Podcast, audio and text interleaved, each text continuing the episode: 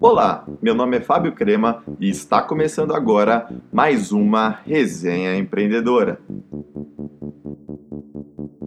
Anota aí os 5 hábitos dos perdedores. Número 1, um, reclamam sempre que é segunda-feira e torcem logo para chegar a sexta-feira. Número 2, não gostam de assumir compromissos de forma alguma.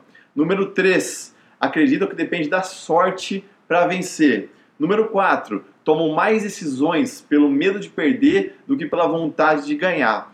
Número 5, desistem sempre nas primeiras dificuldades que encontram. Cuidado com esses hábitos, eles podem acabar com você.